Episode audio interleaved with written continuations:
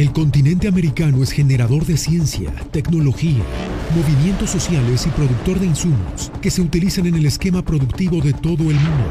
Con todo esto, América es generadora de importantes noticias. Magnética FM y Voz de América presentan Buenos días América.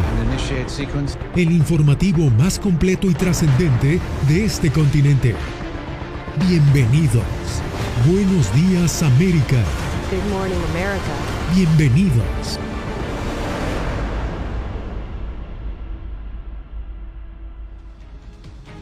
Tal desde Washington? Les doy la bienvenida a El Mundo al Día. No cesa la controversia en torno a los posibles invitados a la Cumbre de las Américas.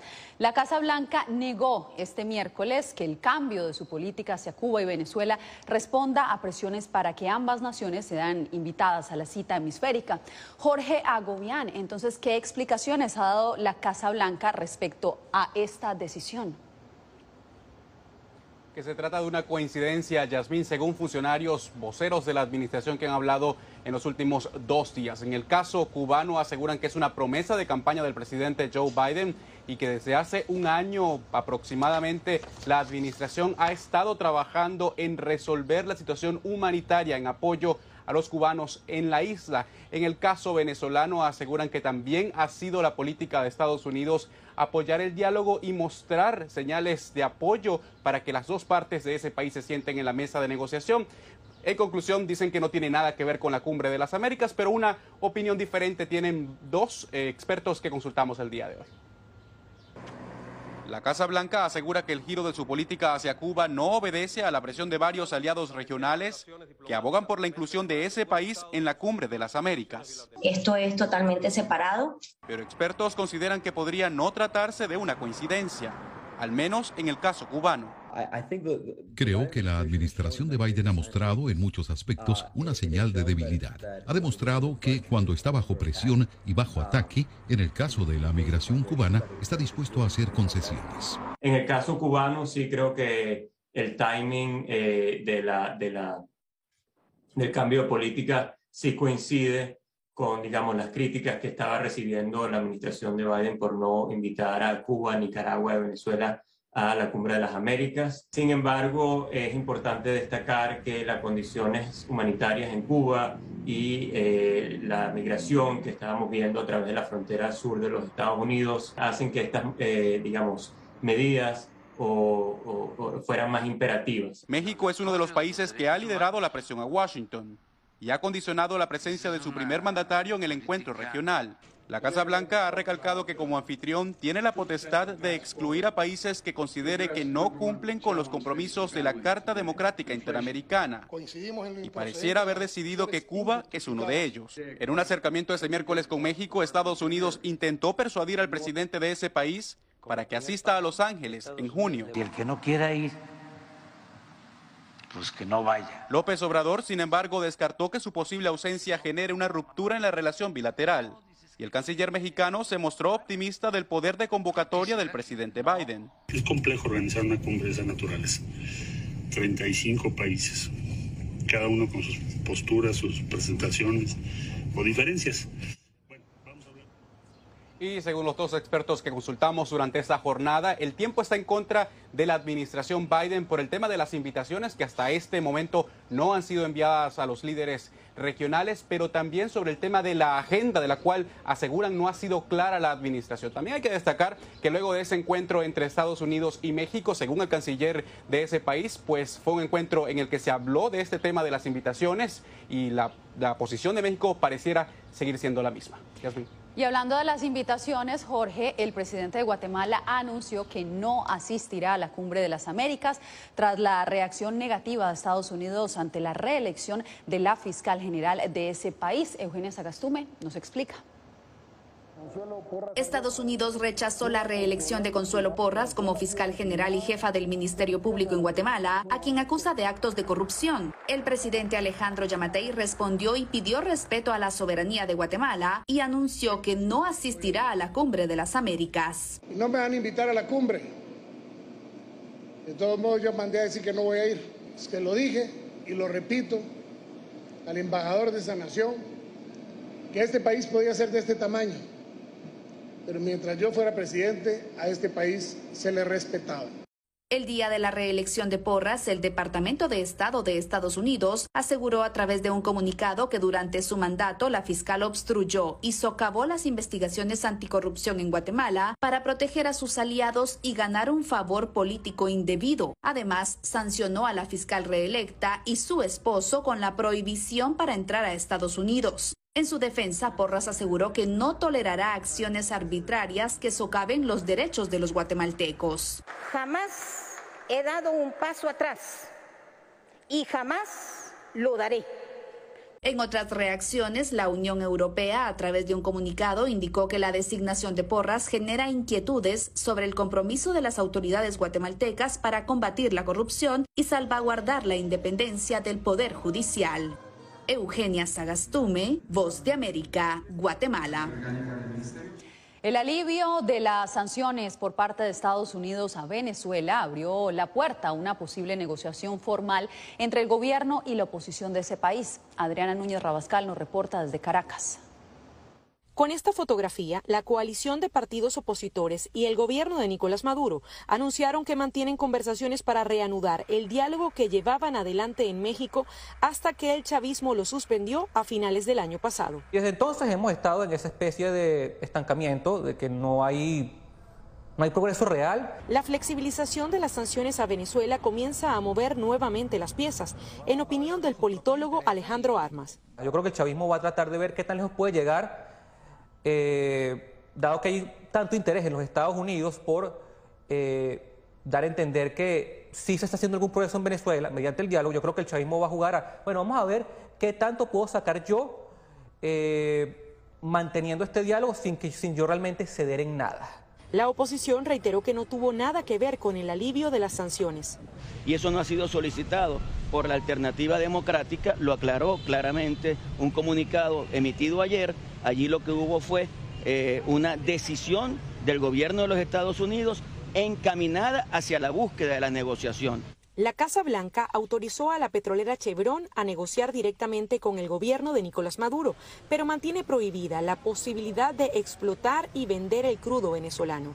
Por ello, el economista Daniel Cadenas duda que la medida pueda aumentar la producción petrolera del país. Aquí hace falta mucho más que, que permitirle a Chevron conversar directamente con, con el gobierno, pues, porque al final es una sola empresa y aquí hace falta inversiones cuantiosas. Permitirle a Chevron trabajar con el petróleo de Venezuela apenas aportaría entre 150 mil y 200 mil barriles diarios adicionales a la producción de crudo de la nación.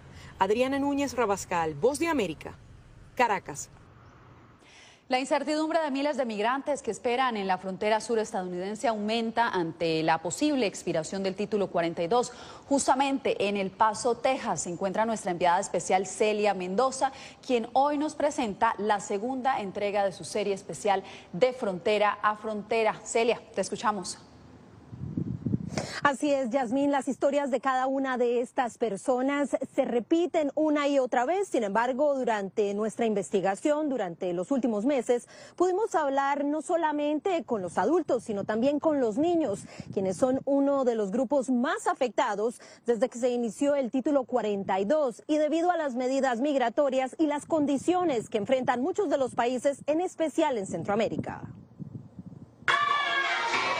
quiero tener ropa, mi propia mochila, quiero, quiero tener algo para comer y... Cruzar a Estados Unidos.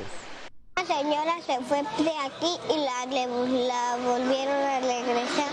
Explicó la pequeña de seis años, Valeria Olivia Martínez, quien a su corta edad no sabe de qué se trata la medida sanitaria que mantiene la frontera cerrada para pedir asilo en Estados Unidos, conocida como Título 42 pero sí entiende las dificultades que existen para cruzar desde que llegó a finales de septiembre a este refugio en el norte de Tijuana junto a sus padres y cuatro hermanas. Nos cayó una inundación dos veces en el mismo mes, el 16 y el 20 de septiembre. Entonces, eso ya básicamente nos movimos. El hondureño Augusto Martínez es el padre de Valeria, nacida en México, según explicó a La Voz de América, se asentó en Villahermosa, Tabasco, tras huir de Honduras a Guatemala en 2014. Llegaron ahí a matarme ahí al, al hotel donde estaba ahí en Guatemala. Hay una necesidad muy fuerte cuando salen. Cuando salen por problemas de inseguridad y desplazamiento forzado, ¿no? no tienen otra opción más que venirse. José María García Lara, coordinador de la Alianza Migrante de Tijuana, reconoce que a pesar de la decisión de un juez federal de bloquear temporalmente la eliminación del título 42, familias como la de Martínez seguirán llegando a poblaciones fronterizas. Con o sin título 42, el equipo de la patrulla fronteriza que trabaja en el sector de San Diego seguirá haciendo cumplir la ley, aseguró a La Voz de América a su subdirectora Patricia McGirt-Daniel. El hecho es que las leyes de inmigración no han cambiado desde 1996. Hemos tenido una serie de órdenes ejecutivas a lo largo de los años bajo diferentes administraciones, pero el título 8 y el título 19 son nuestros principales títulos. Aún así, la entrada de unos 20.000 ucranianos entre marzo y abril por Tijuana, a pesar del título 42 y en virtud de una excepción humanitaria de la administración de Joe Biden, ha generado cuestionamientos. El sufrimiento que tienen los niños ucranianos es igual al sufrimiento que tienen los niños nuestros. El hambre que existe allá también es el mismo hambre que nosotros. Los tiros rusos son igualitos a los tiros que usan las pandillas y toda la criminalidad que está ahora en el continente. A pesar de estas peticiones para que se levante el título 42, líderes sociales y organizaciones no gubernamentales en esta zona del Paso, Texas, durante esta jornada aseguraron que es importante que se abran refugios adicionales. Esto después de que tan solo en una semana recibieran 2.700 personas que fueron dejadas en libertad por la patrulla fronteriza, algo que podría incrementar significativamente si se llega a remover este 23 de mayo el título 42. Yasmin. Celia, pues muchas gracias gracias por este reporte y recuerde que usted puede encontrar esta serie completa en nuestras plataformas digitales. Ingrese a www.vozdeamerica.com y encuentre De Frontera a Frontera.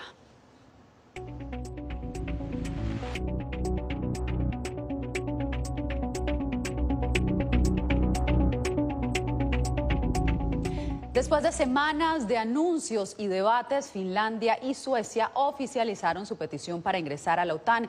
Jacopo Luzzi está con nosotros para analizar esta noticia. Jacopo, ¿qué podría significar las solicitudes de estos dos países? Jasmine, Finlandia y Suecia no han realmente entrado en la OTAN. Es simplemente el comienzo formal de un proceso que podría demorarse un poco. Además, una clarificación. Hablamos de una adhesión, o sea, una entrada voluntaria en la alianza, no de una anexión por parte de la OTAN, algo que sería un acto de fuerza y esto lo hemos visto con Rusia en 2014 en Crimea. Ambos pedidos de adhesiones se deben a algo en particular, el miedo de una posible invasión rusa como ocurrió en Ucrania. Un día que nadie habría podido creer posible antes del 24 de febrero.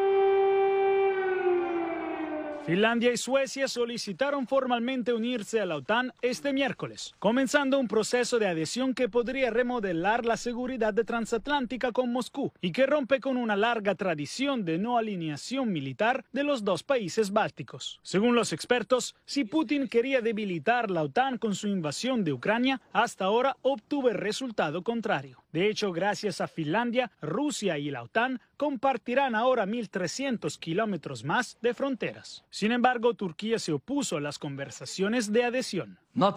La OTAN es una entidad de seguridad, es una agencia de seguridad. Por lo tanto, no podemos decir sí a privar de seguridad a esta organización de seguridad. Entre tanto, la Casa Blanca felicitó la solicitud y prometió que trabajará con Finlandia y Suecia para mantenerse alerta contra cualquier amenaza a su seguridad compartida. Este es un acontecimiento histórico, un momento decisivo en la seguridad europea. Dos naciones con una larga tradición de neutralidad se unirán a la alianza defensiva más poderosa del mundo y traerán consigo fuertes capacidades y un historial probado como socios de seguridad. Otra noticia, un soldado ruso bajo custodia ucraniana se declaró declaró culpable de haber matado a un civil desarmado en febrero ante un tribunal de Kiev este miércoles, durante el primer juicio por cargos de crímenes de guerra en el conflicto. El juicio puede ser el primero de muchos en una guerra que ha visto crecientes acusaciones de atrocidades por parte de las fuerzas rusas, a medida que su campaña militar sigue tambaleando.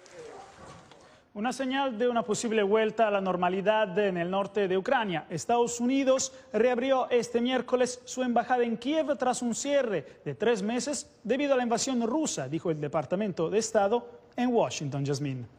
Jacobo, pues muchas gracias y te voy a invitar a que te quedes porque al volver la Organización Meteorológica Mundial lanza una alerta global sobre el estado del clima. Esto y más en minutos.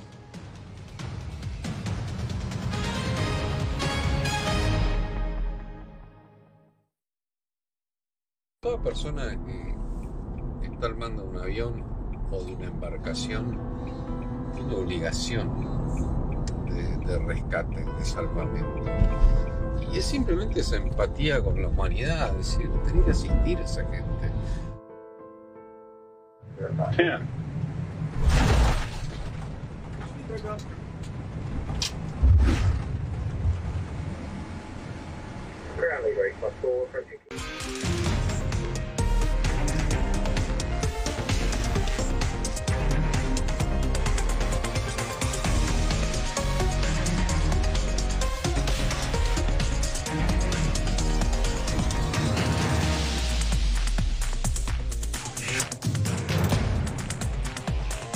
Venezuela 360, cada semana por La Voz de América. ¿Qué tal desde Washington comienzan las noticias en el mundo al día? Día a día, desde la capital de Estados Unidos y donde se producen las noticias que más te impactan. El objetivo es llegar al otro lado de la frontera para pedir asilo. La Voz de América te conecta con el mundo al día, los hechos más allá de la noticia, para que tomes decisiones bien informadas en el lenguaje que quieres, donde quieras y como prefieras. Conéctate con El Mundo al Día. La Voz de América te invita a ser parte de nuestra familia a través de las redes sociales. Encuentra en tu muro las últimas noticias de tu país en su conexión con Estados Unidos, la región y el mundo. Historias que empoderan las voces latinoamericanas de política, economía, salud, actualidad, balanceadas y precisas. Únete a un equipo de origen hispanoamericano que trabaja para conectarte con los tuyos. Síguenos en Facebook y conviértete en protagonista de una historia que tú mismo ayudarás a construir.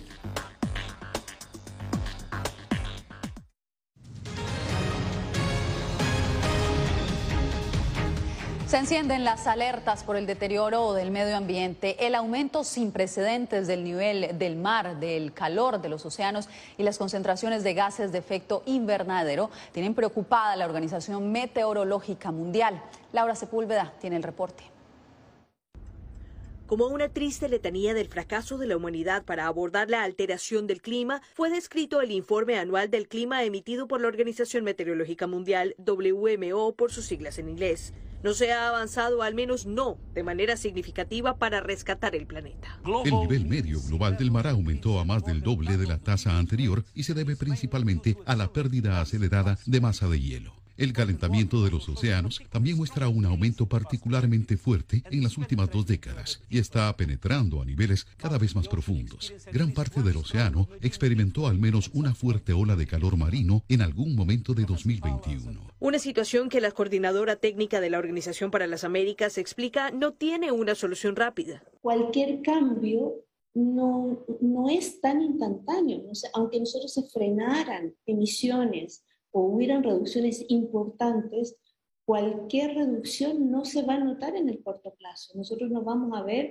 eh, avances concretos en, en, seis meses. El documento insiste en que se trata de una labor de persistencia y que las noticias actuales no resten urgencia de la crisis climática. Cuando tú llenas una bañera con agua caliente, tú te puedes bañar en la bañera, sales y el agua se mantiene tibia. El mar se demora en calentarse y se demora en enfriarse. Entonces, cualquier cambio, cualquier mejora en el sentido de que tenemos que enfriarlo, por ejemplo, no es inmediato. Ahora, estamos hablando a nivel global. El secretario general de la ONU propone tratar las energías renovables como un bien público y el compromiso a largo plazo de gobiernos con un pronto inicio.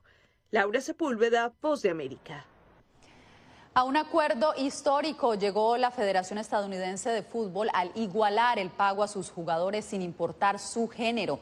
Tras años de negociaciones, la federación acordó crear un fondo común con las ganancias de competencias internacionales para repartirlas por igual entre hombres y mujeres. Las mujeres obtuvieron cuatro campeonatos mundiales, pero se llevaron menos dinero que los hombres.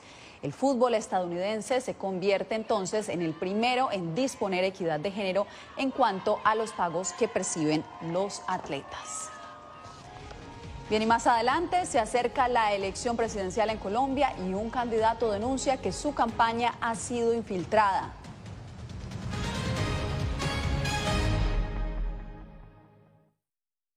Dicen que ya está cerrada la frontera, le decimos al guía, al coyote. No, es que nunca se va a cerrar la frontera y no era cierto. Los pasos de su travesía, sus motivaciones y sueños. El anuncio de que se va a acabar el título 42, pues obviamente es un incentivo para que la gente venga. Cuando una era llega a su fin y otra comienza a construirse paso a paso. Del 18 al 20 de mayo, de frontera a frontera, una serie especial de La Voz de América.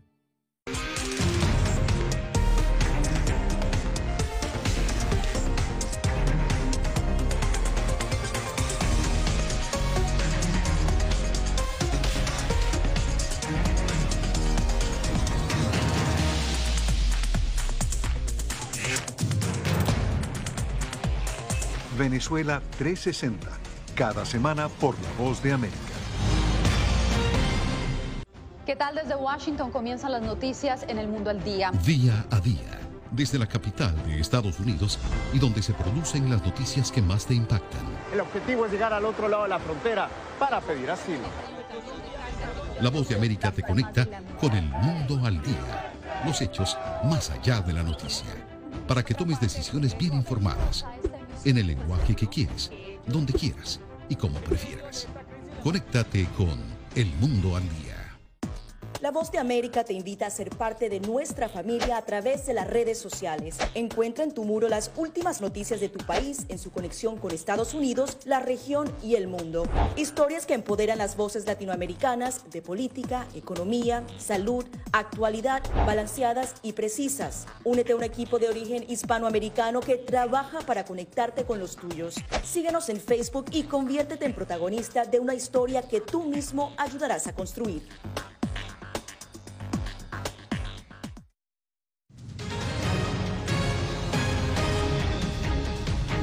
México ya sobrepasó las 100.000 personas desaparecidas. Así lo informó el Registro Nacional de Desaparecidos de la Secretaría de la Gobernación de ese país. Según el informe, que recoge datos desde 1964, las cifras se han disparado con más de 20.000 víctimas en los dos últimos años. Según la ONU, más del 97% de las desapariciones han ocurrido desde el 2006, en gran parte debido a la violencia generada por los cárteles de la droga. A través de un comunicado, la alta comisionada de la ONU para los Derechos Humanos, Michelle Bachelet, instó al gobierno mexicano a reforzar los sistemas de búsqueda. Y en otras noticias, a menos de 15 días de las elecciones presidenciales en Colombia, uno de los siete candidatos a ocupar la Casa de Nariño denunció que ha sido infiltrado por parte de sus contrincantes. Jair Díaz con el informe. La maratónica carrera por la presidencia en Colombia va ganando intensidad.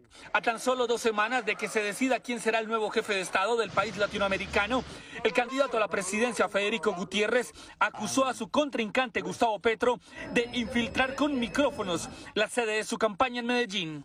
La misma infiltración que ha reconocido ya el candidato Petro su abogado. Fico se refiere a la entrevista que el abogado de Gustavo Petro, Miguel Ángel del Río, concedió a la revista Semana, en la que confirmó que infiltraron la campaña de Gutiérrez. Gustavo Petro asegura que es una infiltración por parte de ciudadanos interesados en evitar un delito electoral.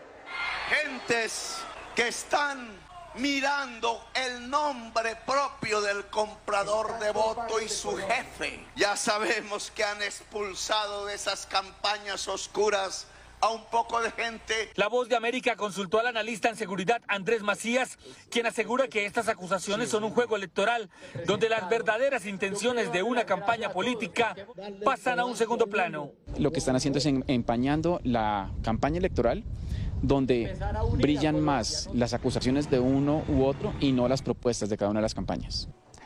El gobierno de Iván Duque dispuso a la Policía Nacional para investigar las presuntas infiltraciones en las campañas políticas. Jair Díaz, Voz de América, Bogotá. En breve, el actor Manolo Cardona afianza su carrera en el exterior con una nueva producción audiovisual.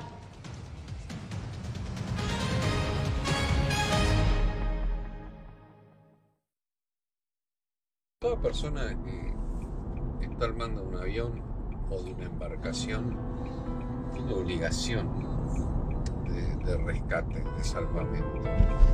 Y es simplemente esa empatía con la humanidad, es decir, tener que asistir a esa gente.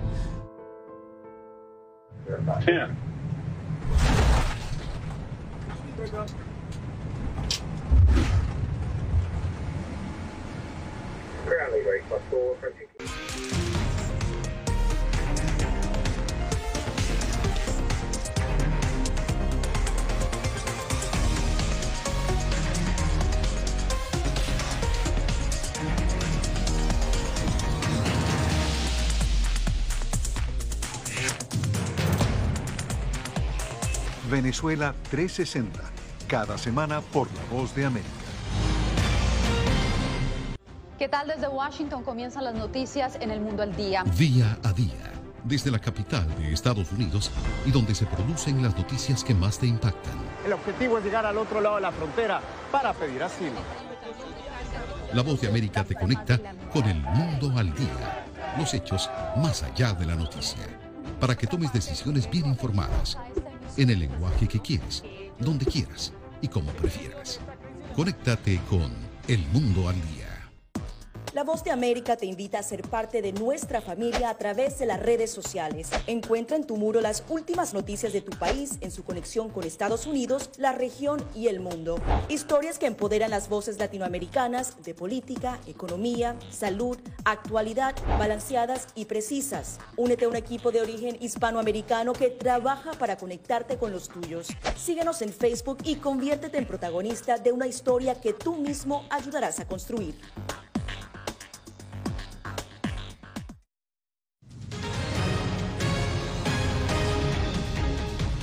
Es uno de los actores colombianos más reconocidos por su trabajo en telenovelas, películas y recientemente en la exitosa serie ¿Quién mató a Sara? Bien, pues Verónica Villafañe habló con Manolo Cardona sobre su nuevo proyecto bilingüe que se estrenará esta semana en Apple TV.